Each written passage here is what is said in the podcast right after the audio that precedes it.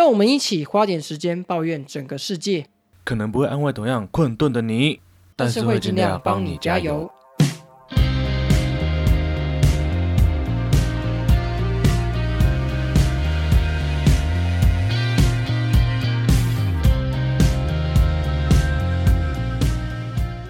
家好，我是池春样。大家好，我是花莲王。今天是二零二二年十二月二号晚上的九点。哎，今天是一个比较早录音的时候，这样是大拇指吗？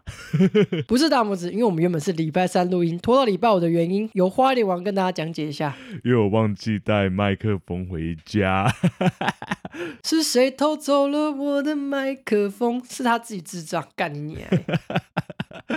哎、不过上一集原本应该也是大拇指，不过我想听众听一听，给我们的应该不是大拇指，是一个大中指。真的，为什么呢？因为我们真是剪到烂。真是要跟大家说声抱歉啦，上一集剪辑失误的地方太多，不过我们都有赶快及时的修正了，这个都要感谢我们听众为及时的在我们的 IG 给我们一个提醒，我要在这个地方给他一个大大的大拇指。不是大拇指就是，一定是大拇指啦。哎，真的超感动啊！我真的觉得没人在听，会听我们都是一些来自印度或者是什么 俄罗斯的假账号，就真的有人在听，而且还帮我们除错哎！我们是不是要花钱聘请他啊？我真是笑疯掉。好啦，那其实我们上一次呢，不是画了一个瓜吉，就是一定是大拇指那一个贴文嘛？那其实瓜吉在我们录音完之后，他有开一个直播，在直播上面他就有蛮有诚意的道歉，而且他其实也讲了一下他之前那一次的道歉是为了什么样的原因，就会看起来很轻浮这样子。那其实护台胖拳他自己也蛮有风度的，就是接受瓜吉的道歉，那这件事情也算是告一个段落啦。我们这边身为瓜吉的那种老粉，也是希望瓜吉在之后做任何的指控前，然后还是希望先做一些查证，不要做这种苦无证据的把柄，给他留下不好的印象。这就是我们身为老粉，知道内心中最微小的愿望。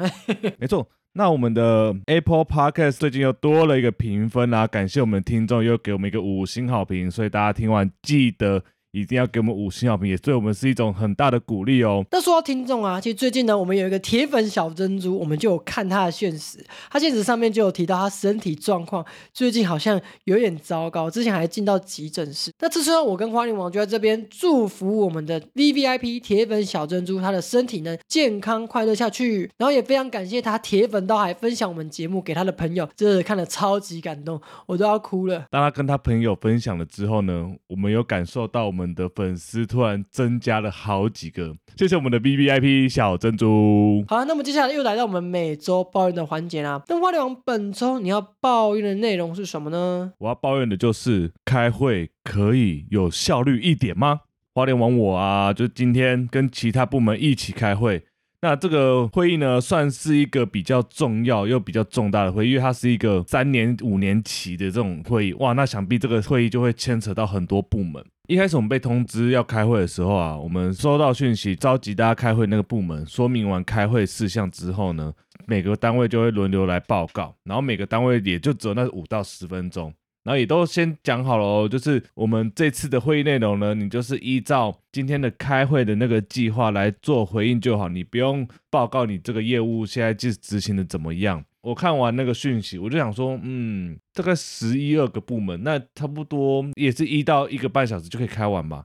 我想说，我们这个单位又是做一个报告的，那应该也差不多下午两点开的话，也就三点多就开完了。结果打从一开始这个会议就不是很顺利，我们就准时上了这个会议，结果呢，很多单位都还是姗姗来迟。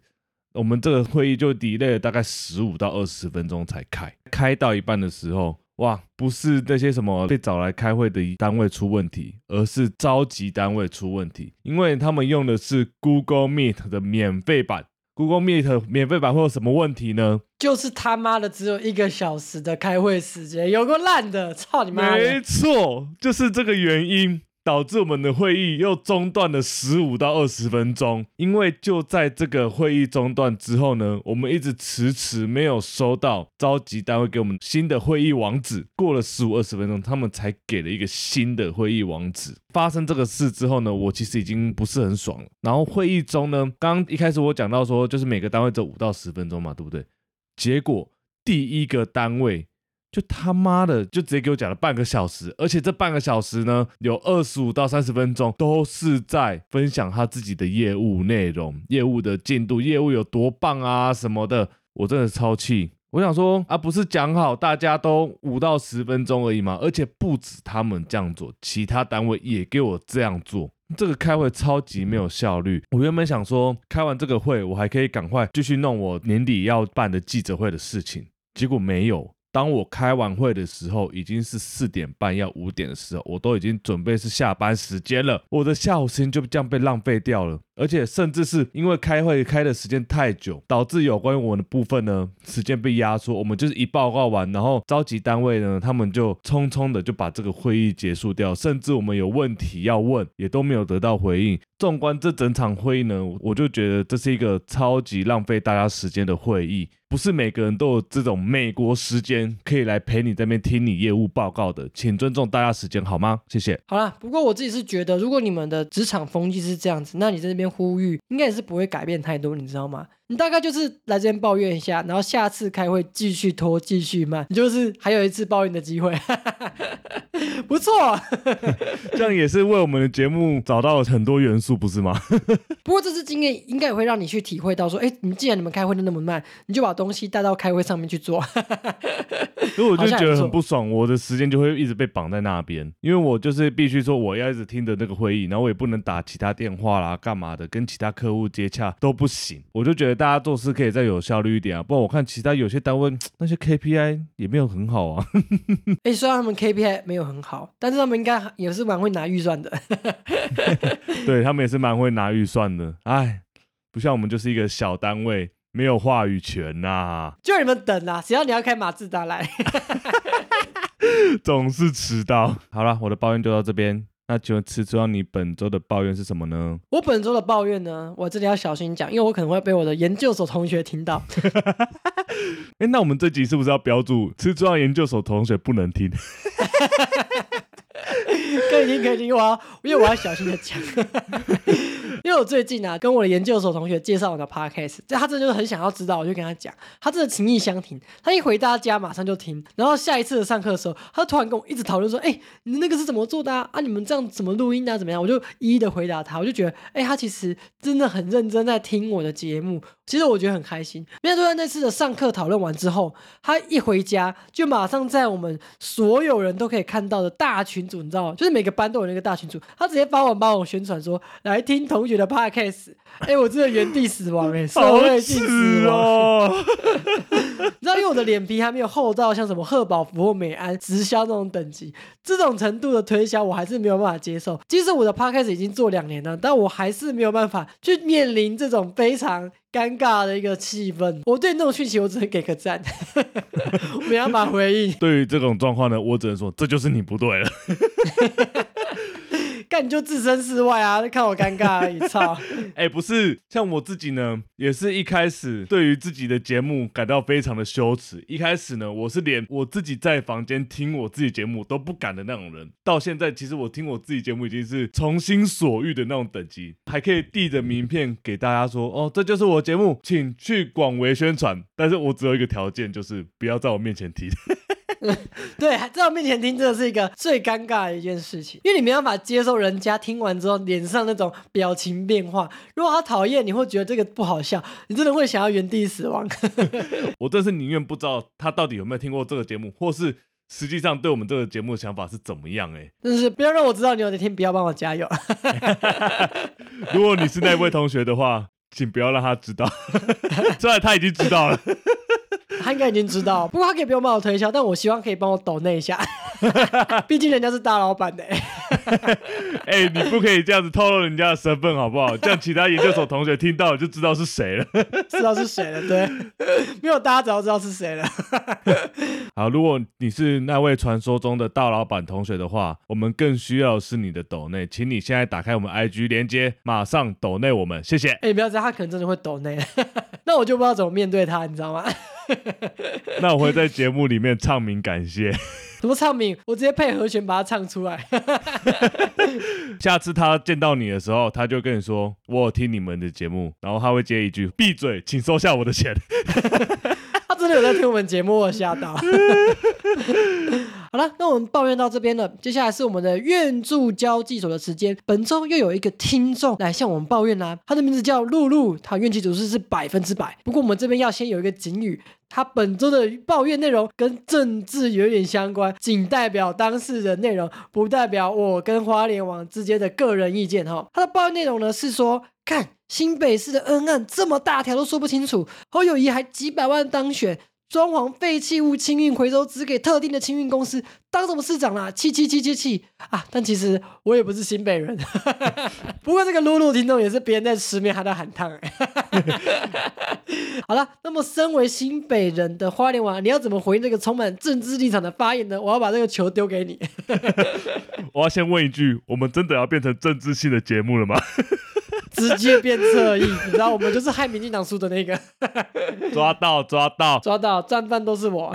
我给予这次新北市市长选举的一个小小的浅见。我认为侯友谊啦，他这次赢的也就是赢基本盘而已啦。那因为这次新北可以投票的人其实有三百多万，那他其实也就是总票数得到一百一十五万而已，所以其实你也不用太担心说啊，大家都投给国民党啦，也没有，其实就是基本盘而已啦。那恩恩案的部分，他的策略就是不正面回应冷处理嘛。刚好我们台湾人现在就是吃这一套嘛，你只要吼吼做歹机嘛。哎，我没有在抽。我觉得他这个冷处理的方式，在政治操作上面是一个很有利的选择，因为毕竟你看，我们最近这一阵子的政治新闻都是什么？要么高虹安啊，要么陈时中。要么苗栗的周东锦，对不对？这些东西或混杂在一起。虽然说恩案真的是一件很可怜，而且是很令人惋惜的事情，但如果主要的当事人不对这个做任何回应，再加上媒体又不去报的话，那谁会知道这件事情？我觉得侯友谊真的就是在这件事上面没有展现出他应该要有负责任的态度，所以我觉得露露他生气是完全是正常。所以露露下一次啊，记得要跟你的新北朋友多拉几票。邀请大家一起出来投票，让选举的结果可以更符合自己期待啦。那本人我呢，有没有投？当然是有投啦。投谁？基于本台的政治立场，不好说。但如果你懂内我，我们就说出来。这不是可以免费听的哦。好，那我们感谢露露这次投给我们的愿助交际所。那如果各位听众在生活中遇到一些狗屁倒灶的烂事，也非常欢迎点击我们 IG 的主页连接，就可以到我们的愿助交际所投稿你的抱怨内容哦。好，那么也抱怨完我们的负面能量了。那么花莲王本周的好心情实验室，你要推荐的店家是什么呢？不晓得大家是否还记得我之前在好心情实验室有推过一间阿贤古早味面茶呢？我今天又要来推荐新补这边的美食啦。一说的其新补啊，这边真的有蛮多在地摊车美食的，不只是那种在地摊车美食哦，它还有那种小型夜市、早午餐一条街啊。那我这次要介绍的是阳明街上的审计馅饼，它应该也是板桥人近二十年来的一个回忆啦。它原本是一个在阳明街二十三巷那边摆摊的一个萝卜丝饼摊，后来老板就是退休嘛。退休六年之后呢，这个审计萝卜丝饼又再度回归喽。只不过呢，这次是第三代去接手传承这个板桥人回忆杀的美味。在六年之前呢，他们还在摊车时期的时候，当时一个馅饼就要四十块。可是居然在六年之后，它的烹调环境改善以及我们现在物价大量通膨的这个环境下。它居然只涨了五块，也就是四十五块，相当的佛心。因为它的馅饼哦，它不是普通的那种大小，它的馅饼的大小约莫是正常馅饼的二点五倍大小，而且是采用那种半煎炸的方式制作，不像是一般的馅饼，它是放了一些油，然后把馅饼拍拍拍这样子的方式去煎，不是，它是比较浅的油锅，然后把馅饼丢下去炸这样子。而且一般馅饼的皮都偏薄，它这间的馅饼皮呢，有点像是基隆营养三明治的那种面面包体，或者是我上一集有介绍木栅水煎包那种比较厚实的饱足感啊。如果还不知道我上一集介绍了什么，赶快回去听 EP 八十八哈。那讲到审计馅饼呢，一定要推它招牌的萝卜丝饼。它萝卜丝饼呢，不是一般腌制萝卜丝，而是那种每日现刨现切那种新鲜的一丝一丝的萝卜丝，所以呢，内馅就会比较湿润。那它同时又用胡椒下去腌制，那个内馅呢就会带有胡椒香。再搭配上它那个爽口又不失保水度的萝卜丝，以及一点肉末掺杂其中，难怪这个味道可以让很多板桥人念念不忘。如果你是板桥人，你有吃过，欢迎跟我们分享哦。那因为它只有外带，所以呢，我有时候都会带回家吃。我要分享我自己加热的方式，我自己呢会是用气炸锅，把我的那个馅饼丢进去之后呢，用一百八十度两面各三分钟，那个皮的酥脆度就会回到刚现炸的那样好吃。那我最后讲一下，审计馅饼它目前营业时间是平日的十一点半到晚上六点，或者是卖完就没了。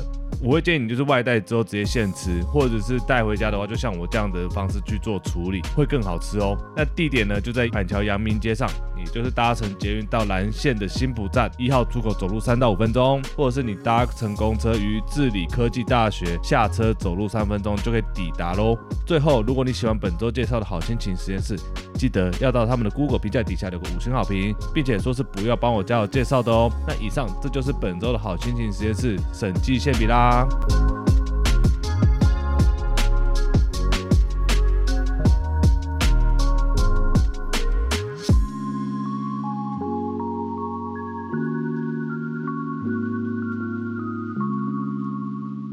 好了，那么感谢花莲王介绍本周的好心情实验室审计馅饼。如果大家有兴趣的话，一定要去试试看，并且告诉店家是不要帮我加我推荐的哦。那么接下来到我们本周的时事议题时间啦、花莲王本周最大最大的时事之一，应该就是我们选举的话题吧？哎，我们的听众露露这一集要好好听啊！这是可以免费听的。对，没错，好，那其实，在十月二十六号啊，我们的九合一大选，大家应该也看到整体的成果了。整体的成果就是，民进党算是大输特输，尤其在首长选举的票数上大败亏输，只拿了台南、高雄、屏东、嘉义县跟澎湖这五席，而且台南这种绿营大本营，甚至都只是小赢，而且屏东的选举也甚至蒙上了舞弊的阴霾。那本期节目呢，身为广义台派的我，就会探讨这次选战一些重要的新闻时事，跟我们自己的心得分享。第一个，请问民进党到底是输在哪里啊？花莲王，你觉得民进党这次你觉得会输在什么地方？我觉得其实这次投票率很低，是造成民进党输的一个很大原因呐、因为我们其实有一些浅绿或者是一些中间选民。他们可能比较厌恶这一次两边操作的负面选举的手法，那就会回归到我们基本盘的蓝绿对决嘛。那其实即便是现在台湾还是蓝大于绿的一个状况啊，基本盘来说，在只有一个选择的状况下，首长当然就还是比较有可能给国民党拿下啦。那其实我们还是得认清一个事实啊，那就是国民党的粉丝真的真的就是比较铁，不管怎么样，刮风下雨、天气热、天气冷，他们都绝对会出来。像我那天在投票的时候啊，因为我很早就要先上台北，所以我在八点出的时候就准时到我们家附近的投票所准备要投票。那时候出来的全部都是四十岁以上的中老年人。我这就觉得奇怪，这个选举氛围怎么会造成这样的一个状况？但花莲王，你那时候在投票的时候，有遇到这种老年人远多于年轻人的问题吗？怎么远多于年轻人？我家那边全部都老人，好不好？而且还有那种已经没有办法讲话、坐轮椅，然后要人推的那种，然后也是被拉出来去投票。我真的不晓得他这样子盖下去的章到底是他自己盖的，还是别人帮他盖的哈。而且我其实身旁很多年轻朋友啊，问他们说：“哎，你有没有要回家投？”全部都跟我说没有。其实我心里面是有点小小的落寞的，因为如果你不行使这个国家的权利，那么这些执政者啊，这些政党，他们看到的就是老年人很愿意出来投票，所以这些老年人掌握这些政治人物的命脉，也就是这些票嘛，所以他们自然而然他们的政策面呐、他们的执政方向就会更偏向老年人的一些福利，那年轻人他就不太会在意嘛。所以我觉得，为了要达成这件事情，为了要让政府去尊重我们年轻人我们的一些想法的意愿，所以我很愿意出来投票，我也很愿意出来把票投给我认为心目中值得支票的候选人啊。但是目前看来，因为这次的操作，导致很多人对于这次的选举非常厌恶。我自己是觉得，如果要继续这样玩下去，台湾民主真的可能会因为这样子变得很糟糕跟混乱。那我其实自己在投我们这边选区的议员的时候啊，我就觉得台面上有机会赢的都没有一个好的选择啦。那你知道我投给谁吗？你投给谁？该不是那种讲一些消委的人吧？哎，没错，就是前一阵子，如果你有看新闻的话，就是有一个人的证件是解决成熟单身汉的婚配问题。没错，这个就在我们家这边这个选区。你有需要吗？不要瞎掰好吗？如果你要解决你的婚配问题，你要找的是木木女子吧？赶快摸投木木女子。但是我就还是投给了他，因为我觉得他的证件有创意，我觉得至少他敢出来表达自己的想法的人。但果不其然，他在我们这个选区是最后一名，而且总共只有三百多人投给他，我就是那三百多分之一。好惨呐！那互联网，你刚刚其实讲议员嘛，虽然其实民进党这是在首长选举上面大败亏输，但其实呢，他在地方议员的席次反而增加了，你知道吗？但那个席次增加是因为什么？是因为我们小党全灭所换来的。看，我这次觉得我们台湾的一些小党啊，怎么在这次的选战直接消失啊？好可怕哦！因为其实我认为小党关注的议题蛮多，比较不是传统蓝绿上这些统独的问题。而比较多是中间选民可能会关注的，比如说像路权啊，比如说像是一些性专区，或者是居住正义这种比较针对特定族群的一些议题。那在中间选民没有出来投的情况下，剩下的会觉得说，哎，那我是不是还是要回归去投给大党就好，至少让大党赢。也就导致这次虽然议员是一个复数选区的一个选制，可是我们看小党的席次是大幅的萎缩。虽然民进党是增加，可是我认为广义的台派，我们就讲非国民党的部分好了，其实席次还是有变少的，还是一个大家要注意的警讯。不过国民两党他们会做这些选择，我觉得也是正常的，因为毕竟他们也不想要自己的基本盘流失到小党身上，所以在一些议题上面的边缘化啊，或是在一些选战手法上面的一些操作，把这个选战变成蓝绿对决。其实我个人是蛮不喜欢这样的。再加上他们这种打法，让很多中间选民基本上都不想出来投票，所以导致这些小党的得票率大幅下降。民众党四趴，四的力量不到两趴，真的是有够可怜，自己都要吵架了。不过我觉得终于吵架 了啦，因为这个问题在过去二零二零选完之后就有浮现这样的问题。那过去这两年大家都选择是忽视这一方面的问题，然后一起拼选战。那当然选战选输了嘛，终于吵架，吵架是好事啦。那也希望赶快吵架完，决定出党的路线，对于这个党的发展会也是一个比较健康的走向。我真的觉得各个小党选上其次少的话，也会让我们议会。少了许多重要关键少数的多元声音，这真的蛮可惜的。不过我想问吃春样，你自己对于民进党啊这次选书该检讨的方向是什么？你有这部分的看法吗？其实我在网络上就看到很多就是关于这方面的讨论啊，因为毕竟一个政党的书，它一定有它其原因所在嘛，所以就很多人就义愤填膺，想要出来为这个政党指点一些明路。那我自己就总结了三个在网络上大家会觉得这次会输的原因哦，因为我其实看蛮多的社团，蛮多的网络的社论这样子。大部分有三个方向，第一个是讲侧翼粉砖不对，第二个讲党中央不对，第三个讲中立摇摆选民不对。哦，那我就一个一个来讲。那讲侧翼反砖的人呢，他们会觉得说，哎，其实选前攻击偏激性的言论真的非常非常的多，只要你稍微你的路线上面呢，没有完全符合这些侧翼粉砖他们的政治立场。你就会被他们出征，说一些什么样的不是？但其实我在网络上也是有看到，比如说百灵果啊，比如说馆长啊，比如说瓜吉啊，甚至连自己党内的高嘉瑜也会。但我讲这些，他们就会觉得说，看我才没有攻击他们，是他们讲话本来就有问题。但我想说的事情是，他们在做这些批评的时候啊，其实相对来说也是把一些中间选民给推走了。因为毕竟你可以用温柔的沟通方式，但他选择方式是用那种攻击性的言语，用呛的、用嘲笑、用羞辱的，就会导致很多人在看的时候不太会去知道大家的价值观念，他们沟通上面立场的不同是在哪里，只看到同一个立场的人去对另一个立场做攻击，那这样子的观感，我认为是蛮不好的啦。所以的确这边是可以检讨。但是你要说全部都是侧翼粉砖的错吗？我也不这么认为，因为下面就有一些侧翼粉砖自己跳出来说：“哎，我们也很可怜呢，我们自己出来为了民进党讲话，结果还被骂成战犯，为什么会这样子？还不都是因为党中央他们什么话都没说，猜到这么久不对，我们应该要站出来。”所以有一部分的论述呢，就是说，民进党党中央从来都没有出来喊话主导，对于一些过激的言论，他没有做呼吁、做制止，所以才会导致这样的状况。如果党中央能多给点力的话，我相信这次的选情一定会有更好的发展的方式。这样。所以我觉得把锅归给党中央也不是说完全错误的，你知道吗？我觉得他论述也蛮合理的。不过我觉得最白痴的就是说，在讲我们选民的不对，因为有一方面的侧翼，他其实没有认知到民进党这次选书，他真正的问题在哪里。他又说什么这些中立摇摆选民，然后短视经历，只会凭感觉投票，我们根本就是不需要他们的票，这些人都是智障，这些人本来就会投给国民党，所以根本就不是他们选书的原因。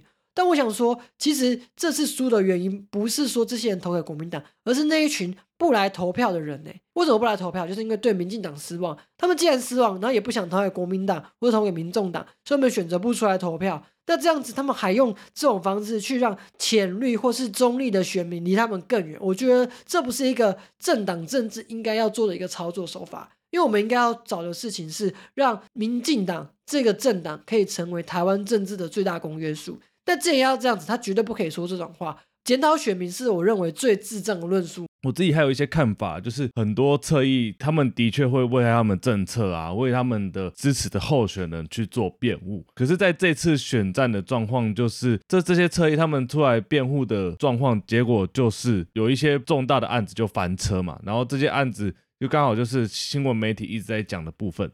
比如说像林志坚，其实不管是民进党中央还是这些车翼，他们很多开始都说，嗯，林志坚没有抄袭嘛。不管他们到底相不相信有没有抄袭，最后审查结果就是都有抄袭。那因为很多这种事实翻车的状况，那导致大家就对于这些侧翼的留下印象就是说，哦，你们都是只是为无脑护航而已啦。你看你们这些辩护的言论，还不是最后被认证都是假的。所以我觉得这也是在选民的脑海中留下了蛮多不好的印象。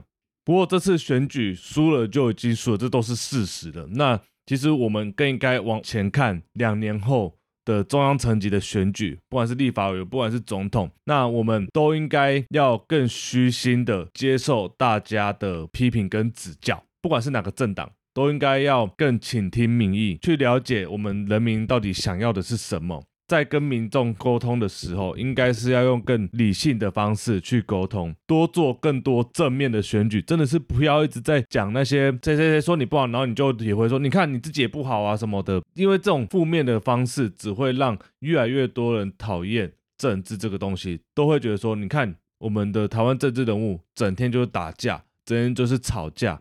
从来没有给大家留下好的印象，即便是你有很好的政策，即便是你有很好的政绩，可是大家都没有留下好的印象的原因是什么？就是因为你们整天都在打这种负面的选战。如果你要赢得人民的选票，你应该是用端出更好的政策，端出更好牛肉，让选民认同你的政策来去赢这场选举，而不是赢这种投票率超低的选举，根本没有办法代表多数人的心声以及民意啊。那这让我想法是觉得说，这次的选战真的让很多选民觉得政治是一个很肮脏、很讨厌，都在打无解战的一件事情。所以我认为下一次的选举大选呢，也许我们可以像以前一样，用温柔坚定的力量做持续性的沟通，而要选择以政见为主的选战方式。说理为主，情感为辅，而且要用虚心改进自己自身的缺点。对于阶层的民意呢，也需要有更快速的反应机制，才可以对于各种不同的状况尽快止血，也可以尽快回应人民。我觉得这样的方式是我认为心目中比较理想的政党政治，也可以避免我们每一次都被新闻洗版，就流于那种非常浅薄的表面。这是我对于民进党在二零二四大选中我自己最真诚的建议啦，因为我希望看到的事情是。我们可以用一个健康的方式去说理、去讨论政见，去来一起想办法让我们台湾更好，而不是现在打说你的论文是抄袭的啊，啊你的家人又怎么样啊，什么黑道？我觉得这些有都失焦了。我们应该要做的事情是。讨论执政的方向，讨论执政的内涵，讨论执政的内容，我们用这样的方式去来做竞选的主轴，我觉得是一个比较好的经营方式。好，我们讲完投票部分，我们接下来要把我们焦点来到不能投票的地方。我们的中国最近又发生了什么的大事呢？真的是闹得沸沸扬扬，已经远远超过我们台湾竞选的新闻了，你知道吗？那就是中国一直坚持他们防疫清零的政策嘛。那因为这个清零的政策呢，造成了很多人都苦不堪言啊。不管是前一阵子广州啦，还是富士康这些的革命，引起最多人关注的就是新疆乌鲁木齐呢，前一阵子有发生了一场大火。那在那一场大火当中呢，有很多人都是需要被救出来的。但是因为这个清零的防疫政策呢，你只要同一栋大楼呢有人染疫呢，这一栋大楼的人就不能出去。最后这个大火的结果就是造成至少十人丧命，因为政策，然后又让很多人丧失性命。那这个影片呢，其实也就在网络上疯传。更可怕的是，中国为了要贯彻他们政策呢，所以他们一一的去封锁了网络上这样的消息。这样的一个举动呢，也让因为防疫压抑许久的中国人民在各地爆发了大规模的抗议。其实这是因为这个新疆乌鲁木齐大火所造成的影响。一开始只有在新疆那边，很多人呐，因为看到了这个状况嘛，然后政府还甩锅说：“哦，这个都是什么里面的人缺乏逃生能力导致的，根本就不存在锁门的一个状况。”但我们可以从影片，可以从里面流传出的一些语音对话就知道说。底下的那种门呐，是完全不能出去的。为什么？就是因为那边呢是一级的防控防疫区，所以他们中国为了让这些人不准出来，他们怎么做？不仅就是做了很多的路障在室外的部分，在他们底下连接对外道路的大门上，要么锁铁丝，要么直接在门前钉一根钢筋，让里面的人没办法逃出来。所以这次的大火就导致了这样的一个状况，有很多人就被卡在那个里面。但中国政府后续的一些处理又。让这些人更生气的。他们就觉得说，虽然我不在这栋楼里面，但是其实那火也要烧到我了。为什么？因为我们其实都是同一个屋檐下，我们的韭菜啊！你看中国政府今天可以封一栋楼，哪知道下一栋会着火的楼是不是我们家的？所以很多人都非常生气。新疆很多人就跑出来，就为了这件事情去抗议，表达自己的不满。那虽然这件事呢，在中国的网络上没有流传出去，但早就被这些聪明的中国网友流传到推特上面了。虽然很多中中国人在微博上面看不到这。这件事的后续发展，他们大部分的人都有 VPN 可以翻墙，所以我们第一时间就看到了新疆乌鲁木齐大火这个消息，许多人群起激愤，尤其是在各种大专院校里面的学生，他们非常愤慨。所以许多中国各地的大专院校学生，甚至一些民间人士呢，他们在后续的几天自发性的上街抗议。但有的人就举起了白纸，哎，为什么要举白纸？因为在中国，你举白纸，你什么都没做，也是会被形容成，甚至污蔑成你是反党、反国，你是反贼。为什么？因为这些独裁政权，就算你什么都不说，他也知道你对他是有想要反抗的。他们最不能接受的就是人民有他们自己的思想意志。他们只要你乖乖接受党的言论，乖乖接受独裁者的言论就好。所以这次的抗议呢，真的是激起了中国这些政府很大的一个反应。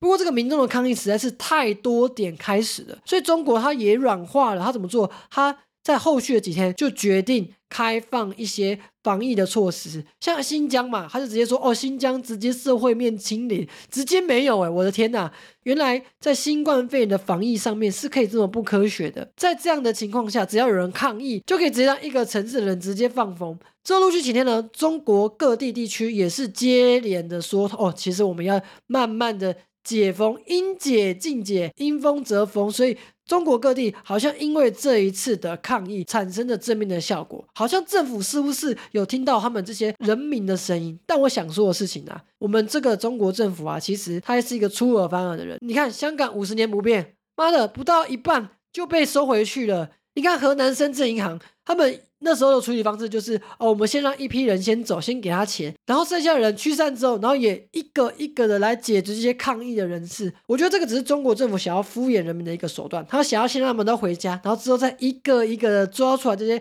抗议的人到底是谁。所以最近也有一些影片呢，就是在说这些警察正在路上或者一些大众交通运输上面检查大家的手机里面有没有藏一些翻墙或是境外的 app，真的是一件非常可怕的事情。我我希望。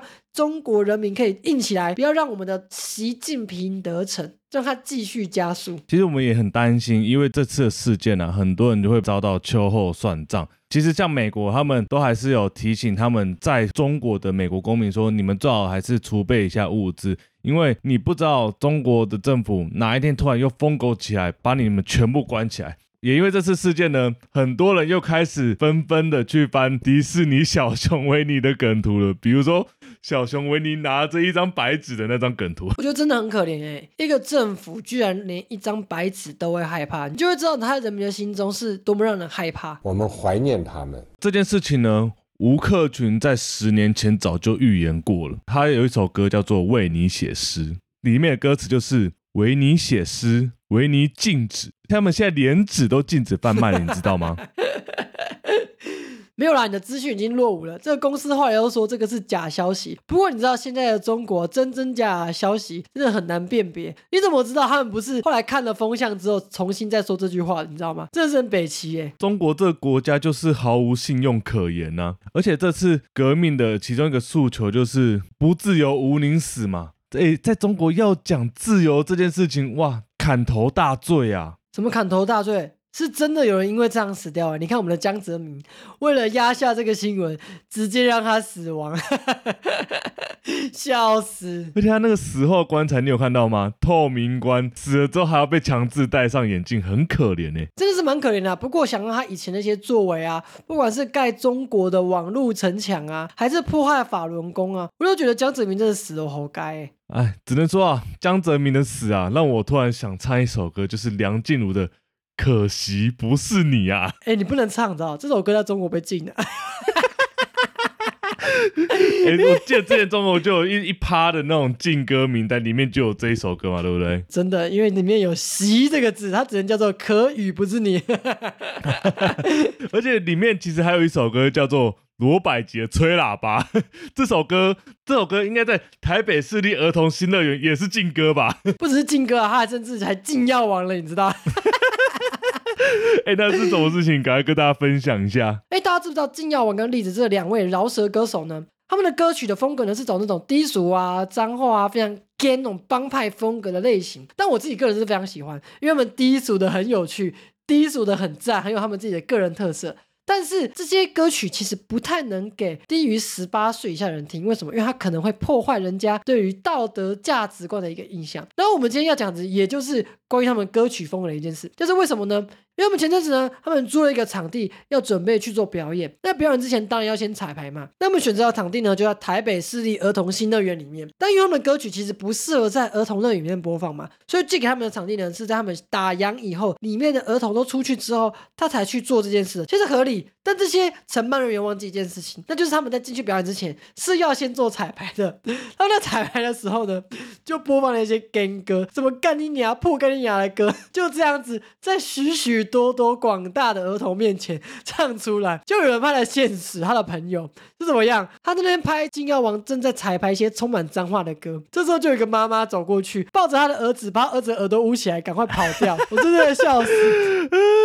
但第二篇的现实后劲更强，你知道怎么吗？金耀我跟栗子在台上非常卖力的演出那种非常有节奏感的台语饶舌脏话歌曲的时候，我其实我个人觉得，哎，其实蛮好听的。台下呢就有一对母女，他们听不懂台语，就不知道在干嘛，就他们听了听，就发现说，哎，这首歌其实。蛮不错的，就跟着节奏律动。但我看到四五岁的小朋友在跟着破干尼娘这种歌曲摇摆的时候，我真的是破防哎，原地吓到，超好笑。我仿佛看见了下一个晨晨。你说什么？你说什么？在听这些歌之前，应该先听罗百吉的吹喇叭吧。他前面都会有警语，哎，他会就是 叫爸爸妈妈把你的耳朵捂起来，眼睛拔出来。哎，其实罗百吉蛮适合在儿童乐里面演唱的。金耀王他们都不讲武的，直接唱出来，直接干掉，我觉得超悲戚。这个承办人一定是忘记彩排时间，通常都会是在白天的时候在彩排。哎，这样母汤呢？这些小朋友，我们国家未来的栋梁都要一起干你娘！破干你娘，好鸡掰！哎，那下次他们万一不小心看到潮州土狗要来申请，然后看到他们歌上面写反毒大使，会不会就直接邀他们来唱？不只会邀他们来唱，还让他们加入反毒大使的行列。然后就里面歌词都说“巴嘎诺诺，马塞马塞”。另类的宣传啊。不过这应该也算是音乐的一种吃毒。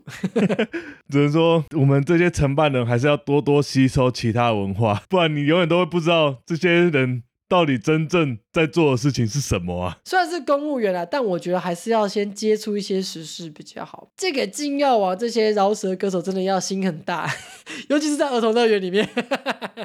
人家已经不是金药王了，之后会变成劲歌王。那我这边呼吁一下公务员啊，如果你不知道时事的话，你可以来听我们不要帮我加我的节目，就会在每周的晚上九点半收听第一手的时事一题新闻喽。好啦，我们讲完本周时事的部分，那我们接下来来到推荐 podcast 的环节啦。那请问吃川，你本周要推荐帕克是什么呢？本周我要推荐的帕克是叫做《巧言巧语》，它是由主持人巧克力所主持的节目哦。用心过日子，处处都有新鲜事。这句话呢，身为核心概念，贯穿整个巧言巧语的 podcast 节目。巧克力呢，他时常在节目上分享他生活上观察到大大小小的事情，并用他有趣的观点重新诠释并呈现给观众。也许不一定很有营养、充满内涵，但一定可以给你的生活打上一剂名为活力的强心针哦。那我自己呢，印象最深刻的一节目呢，是 EP 四十五，留给自己的时间。你觉得坚持比较容易呢，还是放弃比较容易呢？每一件我们经历的事情，其实多少都会有个期限的、只是我们不清楚那个期限会是什么。那这虽然我自己就是那是那种会在做事前考虑非常非常久，但只要一做下去就会义无反顾、持续坚持下去的人。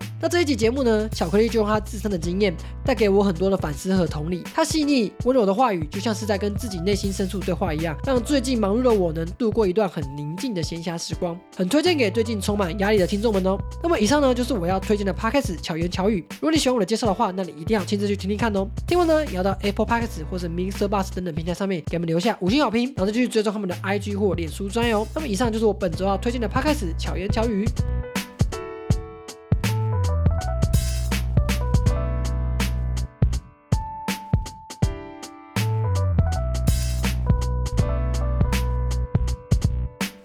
好，我们谢谢吃众推荐本周的 podcast 巧言巧语。大家如果喜欢他们节目，记得也要多多支持他们哦。那么接下来就来到不要起争议的环节啦。诶，其实蛮多听众都蛮喜欢我们这个新开的环节，也都在 IG 给我们很好的回馈。那本周我们要讨论的就是校庆费该不该给这件事情。诶，我先来问一下，吃川，你有给校庆费吗？当然，身为一个孝子，我觉得给孝亲费是一件很正常的事情。不过我应该也已经一两个月没给了。抓到吃川的爸妈，你们有现在有在听 podcast 吗？下次请跟大家多要三倍的校庆费回来。没有啦，我是那种一两个月会忘记给，然后下一个月会一次补足的类型。诶，其实像我自己就是一个没有给的状态。那等一下我也会说明一下为什么我会没有给校庆费这件事情。那我们这次会想要讨论校庆费的原因呢，其实是因为我前阵子就看到娜娜 Q 她拍了一个影片，他说他不要再给家人校庆费这件事情当中，他其实也提出他的观点，就是说他认为作为一个父母，其实不应该期望小孩子给他们校庆费这件事情，他觉得父母应该为自己的生活做负责。诶，不过在这个部分呢，很多人就对于这件事有不同的看法。其实底下就有蛮多的言论说，你这样子对得起父母过去以来给你的一个养育之恩吗？那如果你以后你老了，你小孩是不是也不要给你孝亲费这件事情？所以我认为这个就是一个很值得我们来探讨的议题。那养儿防老这件事情呢，就是在我们中华文化圈非常非常盛行的一个概念。许多老一辈人认为说，他们只要生小孩了，这个小孩呢长大老了以后就是来抚养他们的。但其实这个在欧美的圈子很少见，他们都觉得小孩出社会之后就是别人家的事情，就是另一个人了。他们甚至一年也没见几次面，他们情感的连结会比较像是朋友。但在台湾或是在一些中文文化的地区就不太一样，他们认为呢，你只要长大，只是有能力的，你就要回馈原生家庭一点，不管是孝亲费也好，还是之后要照顾他们啊，还是要把他接过来住啊，就等等一些状况，都是我们台湾现在大家普遍认同的概念。其实，当我们在时代演进，我们也会去反思这个东西到底是不是还符合现在这个时代的。那我们就先来讨论一下一些支持孝亲费、支持养儿防的人，他们心里是怎么想的。第一个，很多人都觉得说父母有养育之恩呐、你看父母从小把你拉拔那么大，他给你好的教育、好的吃食、好的衣服，那你自然而然你长大时候回馈一点，好像也不为过，对不对？那你长大之后，如果你有能力，为什么你不肯付出一点点的金钱在你的爸妈身上呢？他们小时候为了你付出那么多，希望你长得好、吃得多，然后工作怎么样怎么样，所以大家会觉得说，哎，你其实长大之后有能力回馈，就是一件很正常的事情啊。再来，这是我们中华文化的传统。你看，从我们非常久远以前到现在，孝顺这件事情就深刻刻入我们中华文化人血液跟灵魂里面呢。今天如果有哪一个人做出一一点点不孝的举动，这个人早就被上新闻了，甚至有很多人出车祸死掉。即使跟孝顺没什么关系，都还是会给他冠上一个孝子的称号，就会知道我们中华文化对于孝顺这个词有多么的看重。只要你违反了这个东西，那你很有可能会在社群呢，会在我们的整个社会被抨击。这是一个文化上面给我们的压力。最后面也是因为这个文化的传统，我们法律上就有一个义务，就是其实我们都有那个义务去奉养我们的父母。我们一个月好像要给个至少要给三千块吧，才会有尽到奉养的一个能力啦。所以这些其实就是我们支持养儿防老跟孝亲费的一个想法。那其实我自己是撇开这些概念，因为我其实对这些东西一点都不 care。我会给我孝亲费的原因，就是因为我觉得我爸妈以前对我真的很好，他们是真的很认真、很用心，在拉拔我长大，给我很多很多的后援。所以我长大之后，如果我有能力，我觉得回馈他们一点也是很正常的事情。所以我现在我给这个孝心费是我自愿给的哦。希望我妈妈听到之后可以多给我一些关爱，把我原本的孝心费还我一点。那我可以见者有分一点吗？反正你爸爸妈妈也都把我当儿子对待嘛，对不对？耶！然后你这种干儿子，干去我家吃饭免钱还有红包，操你妈的！还没给孝亲费，然后孝亲费吐回来的时候还可以分到一点，哎，这样也是蛮不错的哦。好烂！哎，那花莲王，你刚刚说你没有给孝亲费，又是因为什么样的原因呢？我没有给孝亲费呢，其实蛮大一部分都是基于自己的经济条件的状况。那我们这个世代其实有蛮多人薪水可能都还在五万以下，或者是即便是在五万以上好了。可是如果你缴的房贷、房租，或者是平常日常的生活开销，其实你剩的金钱已经所剩无几了，能存的钱已经不多了。那更遑论你还可以给父母孝亲费这个事情。所以有时候其实不是因为不愿意给，而是我们现在没有这个能力。如果没有这个能力，还硬要给父母孝亲费的话，那请问我们怎么存钱？那我们一样到老是不是也是没有钱？如果以后还有生小孩的话，那我们小孩是不是还要继续给我们孝亲费？那我们要怎么能够跳脱出这个循环呢？而且你刚刚说法律上我们有抚养的义务好了，但是其实呢，法律上抚养义务这个前提是我们的父母。不能维持他们的生活，而不是在我们父母可以维持生活，或者是说他们还有谋生能力的时候就要抚养他们。所谓不能维持生活，就是说他们自己没有办法赚钱，然后他们自己的财产呢又没有办法支应到他们的生活的时候，我们才有这样一个抚养的义务。这样子定定的话，就是一个合理的定定，因为是真的父母没有办法生活了，你才去，而不是。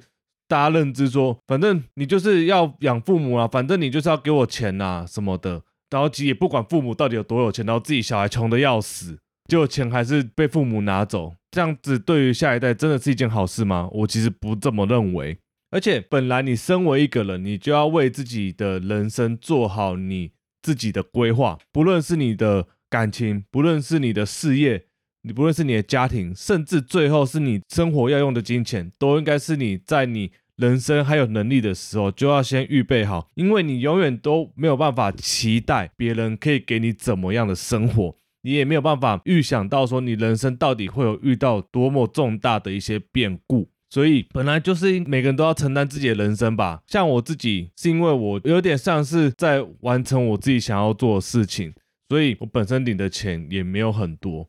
那我自己有点算是跟家里协调好，就是说我自己会是一个不会造成家里的负担，但是我可能就是也没有办法给家里多的钱这样子。那其实我家人算是能够体谅这件事情，的确也都是他们的想法，就是说以后老了，他们自己要先买好保险什么的，因为他们能够自己解决掉他们自己的生活，然后也不要给下一代造成负担。这样子才会是一个比较健康良好的关系，而且而且有时候亲子的关系不单单只是建立在金钱上面而已。如果你为了要给爸妈这个孝亲费，导致你跟家里的感情不好的话，那我想问一句，这样是一个孝顺的行为吗？这样子是一个健康的家庭关系吗？我不这么认为。可我听起来就是个废物。看你脸，为什么？我不管你他妈没有脚就是废物。没有能力。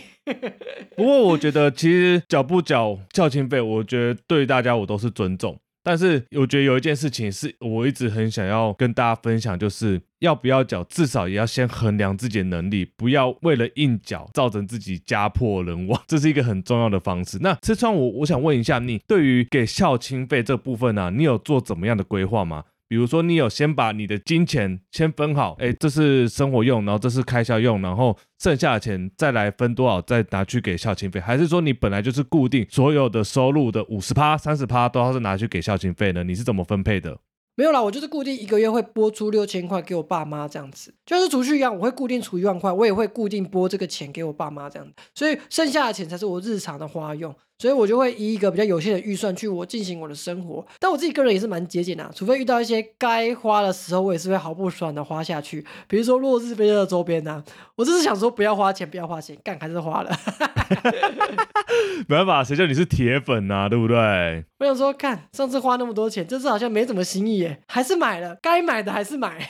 不过我觉得大家如果要给的话，就是可以先把自己的钱财分了好几个部分，分完之后再来去给你的家人这样子，或者是像有的人可能真的没有什么钱的话，那我觉得可以先存起来。逢年过节的时候再一次给大笔的，我觉得这样也是你有依照你自己能力给钱，然后父母也有感受到你的心，因为通常大家对大笔数目的 会比较有印象。如果你那种平常给十块啊、一百块、两百块，父母都不会觉得你有给啦。这个是反差感呐、你知道吗？不过我跟你讲，我逢年过节其实也是给大包的。那这样我应该还是要存点钱啊。而且其实给孝亲费，有些案例就会出现说，姐姐把自己的薪水啊省吃俭用，然后就是可能每天三餐都只有吃那种什么干面什么的，然后存了很多孝亲费给爸妈，结果爸妈都把那个钱拿去给弟弟。这个案例其实也是不在少数诶、这也是造成很多人不想要给孝亲费的原因，因为这个有产生相对剥夺感。凭什么我的钱你也全部都要拿去给弟弟？可是我觉得这又是那种另一种极端情况。如果说那种重男轻女啊，或是对于某个家族成员的偏爱，这个真的会导致付孝亲费人会不甘愿。那如果是这样的话，我就觉得你不要给，因为你给孝心费是你的好意，而不是义务。爸妈有能力的状况之下，他去硬要收你的孝心费，再把它转交给别人，我觉得这是一件很靠北的事情。对啊，那我们讨论完孝心费的部分，那不知道各位听众对于孝心费这个议题的想法是什么呢？不管你是有给孝心费，或者是没给，都欢迎你来 IG 跟我们分享你这么做的原因哦。好，那我们本周的节目就到这边。如果大家喜欢我们本周的内容，记得要到 Apple Podcast 给我们五星好评，或者是来 IG 跟我们互动哦。那以上这就是本周的节目，我们下礼拜见，拜拜。拜啦。